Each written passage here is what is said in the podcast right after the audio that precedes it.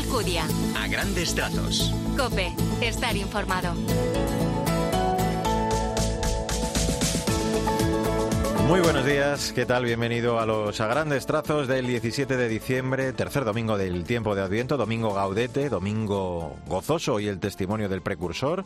Eh, al igual que hace una semana, el Evangelio nos sitúa ante Juan el Bautista, que da testimonio de Jesús y que bautiza con agua en el Jordán, quien se declara indigno de desatar la correa de la sandalia de Cristo. Vamos, como siempre, en este arranque con el primer vistazo a la palabra del Señor, con el apunte de Jesús. Luis Cristán, buenos días. Buenos días. El Sanedrín interroga a Juan y él solo anuncia al Salvador. Gracias Jesús. Allanar el camino del Señor es emprender una marcha de conversión hacia Cristo que viene a nosotros. Así comenzamos los a grandes trazos de este domingo de diciembre.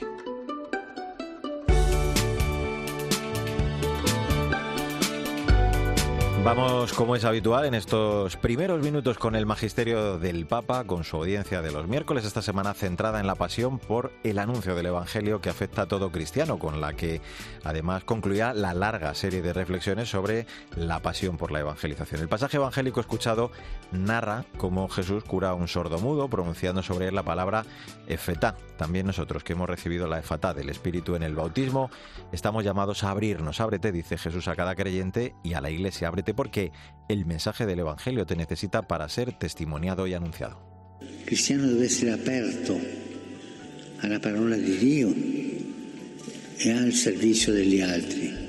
I cristiani chiusi finiscono male sempre, perché non sono cristiani, sono ideologi. Y esto nos hace pensar, claro, también en la actitud, decía, del cristiano, el cristiano que debe estar abierto a la palabra de Dios y al servicio de los demás. Los cristianos cerrados siempre acaban mal, decía Francisco, porque no son cristianos, son ideólogos, ideólogos de la cerrazón. Un cristiano debe estar abierto al anuncio de la palabra de Dios, a la acogida de los hermanos y por eso ese ábrete, ese feta es una invitación para todos nosotros.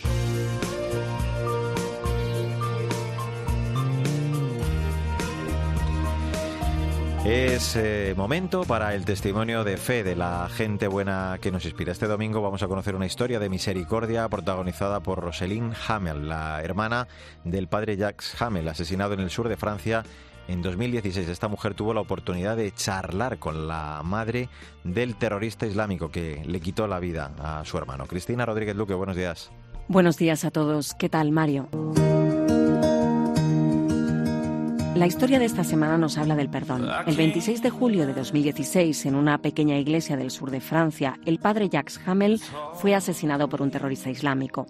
Falleció el terrorista, además, a manos de la policía. La hermana mayor del sacerdote, Rosalind Hamel, recuerda con mucho dolor el momento en el que se enteró. Muy pronto pensé en la Virgen María que había sufrido el mismo dolor de atestiguar el martirio de su hijo sin poder intervenir, así que ahí delante le pedí a la Virgen que me diera fuerzas para levantarme y caminar tras los pasos de mi hermano. Rosalind recordó todo esto en un encuentro con periodistas en Roma, un evento de presentación del Premio Internacional Padre Jacques Hamel, que busca promover un periodismo que ayude a construir la paz. Allí, Rosalind explicó las razones que le llevaron a buscar a la madre del autor del crimen. Y unas semanas más tarde pensé, pero ¿y si yo fuera la madre de ese hijo que se había convertido en un asesino y había matado a un clérigo? ¿Cómo sufriría yo si fuera su madre? Y a partir de entonces quedé con un joven periodista que trabajaba en el ayuntamiento para preguntarle si conocía a esta familia y pedir su contacto. El encuentro con esta mujer aún está grabado en su retina. Cuando nos abrió la puerta, abrió los brazos y nos pidió perdón. Y entonces le dije, bueno, yo no he venido a que me pida perdón, señora. He venido a ofrecerle afrontar nuestro dolor juntas. Así que se emocionó mucho. Me dio un abrazo. Rosalind forma parte de esta cadena de personas que han dado su vida sin renegar de su fe con este gesto de acercamiento al enemigo por encima de su propio dolor. Buen domingo y hasta la semana que viene.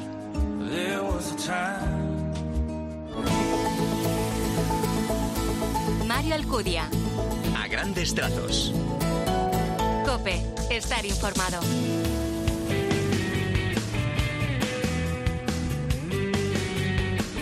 En a grandes trazos, en este 17 de diciembre, la actualidad de la Iglesia en España. Esta semana ha tenido lugar la presentación de los datos de la asignación tributaria registrados a favor de la Iglesia en la declaración de la renta en el ejercicio último. Sandra Madrid, buenos días. Buenos días, Mario. El número total de declaraciones a favor de la Iglesia es de más de 7 millones y medio, lo que supone un aumento de más de 200.000 con respecto a la renta de 2022. Gracias a ellos, el importe total asignado a favor de la Iglesia Católica asciende a casi 360 millones de euros si se compara esta cantidad con la liquidación provisional del año anterior la cantidad ha aumentado en 38 millones de euros. Pero detrás de todos estos datos están cada una de las personas que cada año muestran su confianza en la labor de la Iglesia, marcando la X en la declaración de la renta. Y a ellas está dedicada la campaña de agradecimiento que pone hoy en marcha la Oficina de Sostenimiento de la Iglesia con el lema Gracias escribe con X. Como recordaba en la rueda de prensa el director del Secretariado para el Sostenimiento de la Iglesia, José María Albalat. Los datos de la X son eh, muy buenos para la Iglesia y extraordinarios para la sociedad. Esperanza, ilusión, generosidad, compromiso, Iglesia, hoy se escriben con X. Con este gracias trenzado con las más de 8,7 millones de, X que ha puesto o que han puesto los, los, contribuyentes españoles y que permiten hablar pues de esa, esa cantidad económica al servicio luego de toda la sociedad, pero que no sería posible sin esas X aparentemente insignificantes, poca cosa, de un borrador frío, pero que luego tiene una, eh, una traslación en la vida concreta de la sociedad española y en concreto en, en la vida de aquellos que más lo, que más lo necesitan. Además, para responder a su compromiso con la transparencia, la web Por Tantos estrena un especial donde se pueden consultar de manera visual y accesible todos los resultados de la campaña de 2023.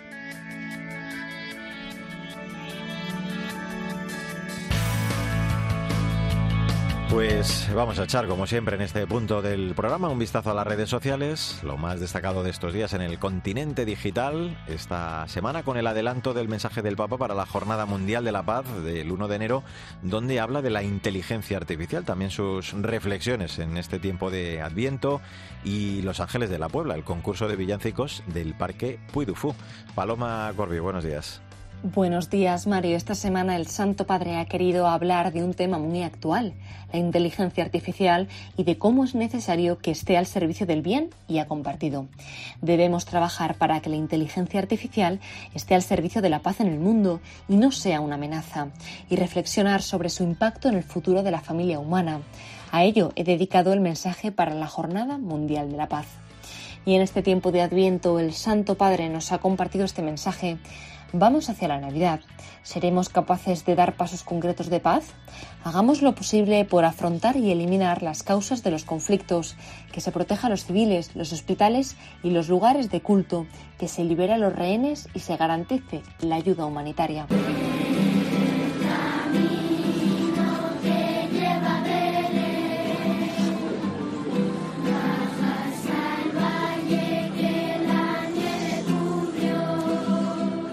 Los Ángeles de la Puebla vuelven al Parque Temático Puyufú España en Toledo para participar en el segundo concurso de coros navideños.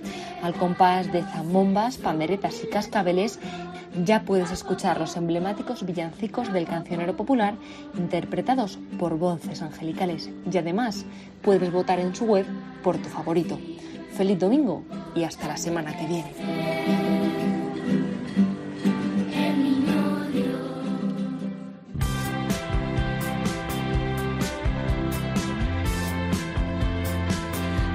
Grandes trazos la literatura, como siempre, con la directora de proyectos de Literocio, Maika Rivera, que esta semana nos recomienda un libro interesantísimo, publicado por primera vez en 1994. Se trata de ¿Se puede ser verdaderamente vivir así? Eh, la fe de Monseñor Luigi Giussani, fundador de Comunión y Liberación. Sus conversaciones con un grupo de jóvenes que habían decidido comprometer su vida con Cristo en una forma de entrega total. Buenos días, Maika. Buenos días, Mario. Tres conceptos para el libro de hoy: fe, libertad y obediencia. Vamos con el sacerdote milanés Luigi Giussani, fundador del movimiento eclesial Comunión y Liberación, educador infatigable publicó en el transcurso de su vida numerosos ensayos y hasta la fecha ha sido la editorial Encuentro la que ha publicado casi todas sus obras en español. Ahora están a punto de cumplirse 30 años de que viera la luz Se puede vivir así, el volumen, exitoso tanto entre creyentes como entre no creyentes, en el que se recogían sus conversaciones con un centenar de jóvenes que habían decidido comprometer su vida con Cristo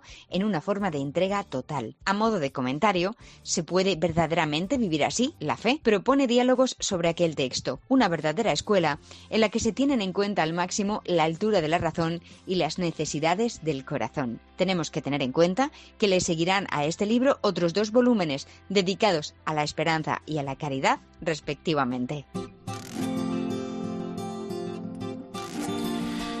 17 de diciembre, tiempo para la actualidad de la Iglesia en el mundo. El Papa ha aprobado el reconocimiento como venerable del médico guatemalteco Ernesto Guglielmo Cofiño Ubico, padre de familia perteneciente al Opus Dei. Esteban Pitaro, buenos días. Muy buenos días, Mario. Gracias por sumarte a este viaje a Guatemala para encontrarnos con el legado de Ernesto Cofinio, de quien la Santa Sede acaba de regalarnos una gran noticia, confirmando el grado heroico con el que vivió las virtudes cristianas, declarando venerable al doctor Cofinio, como se lo conoce en Guatemala, podría pronto convertirse así en un nuevo beato hispanoamericano, médico guatemalteco, padre de familia de indudable inspiración para los profesionales. Mario, el doctor Cofinio nació en 1899, falleció en 1991 pediatra, promovió activamente en su país la creación de iniciativas a favor de la vida, de las madres en situación de vulnerabilidad, de huérfanos, de niños en situación de calles, pero también asilos,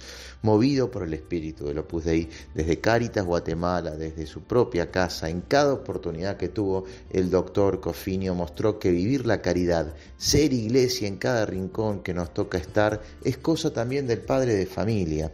Varias anécdotas hablan de él y su fe. Mario cuentan que una vez fue detenido por delincuentes que lo liberaron luego de ver que él no paraba de rezar. Solemos hablar, Mario, de grandes obras, de iniciativas inmensas, y a veces los padres de familia nos cuesta imaginarnos siendo ese tipo de iglesia, pero es posible, Mario, como el doctor Cofiño, que nos interpela a ser iglesia que ama al mundo entero desde el amor que los padres damos en nuestra familia. Yo no soy el Mesías, ni Elías, ni el profeta. Soy la voz que grita en el desierto allana del camino del Señor. Es 17 de diciembre, tercer domingo de Adviento, domingo Gaudete. Vamos con el comentario, la aplicación del Evangelio para la semana que ya iniciamos con Jesús Luis Acristán. De nuevo, buenos días. Saludos de nuevo. El verdadero testimonio en la vida es iluminar con nuestras buenas obras. Bueno, pues a cuidarse la voz, ¿eh, Jesús? Juan es la voz libre, sincera, testimonial, anunciadora, exigente que debemos escuchar cuando grita la necesidad de hacer ya no el camino del Señor. Está señalando a Cristo que es el camino, la verdad y la vida. Y por cierto, dejamos encendida ya también la tercera y penúltima vela de la corona de Adviento de estos a grandes trazos.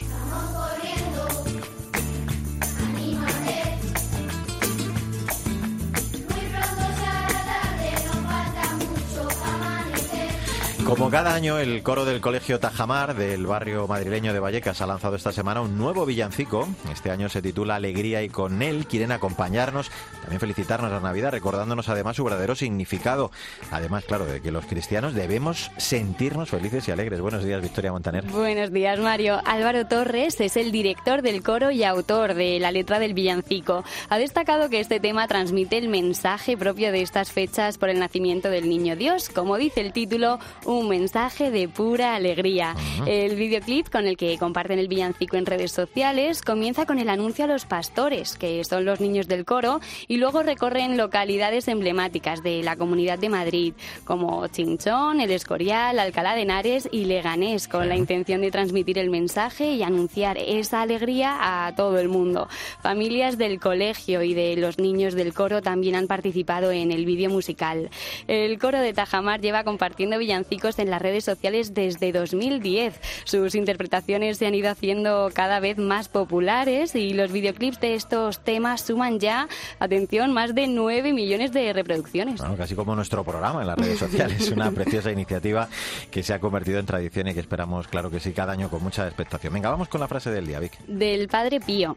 Todas las fiestas de la Iglesia son hermosas, pero la Navidad tiene una ternura, una dulzura infantil que arrebata todo mi corazón. Bueno, pues en una semana además justo estaré felicitándote ya la Navidad. Estaremos en Nochebuena. Feliz semana, Vic. Gracias, Mario. Adiós. Eh, a Jesús Luis Cristiano le hago volver a hablar. Adiós, adiós. Te hemos oído bien, ¿eh? En el control técnico estuvo David Torrenova. Testimoniemos nuestra alegría y glorifiquemos al Señor con nuestra vida. Que tengas un feliz día y hasta el domingo que viene, que será Nochebuena, si Dios quiere.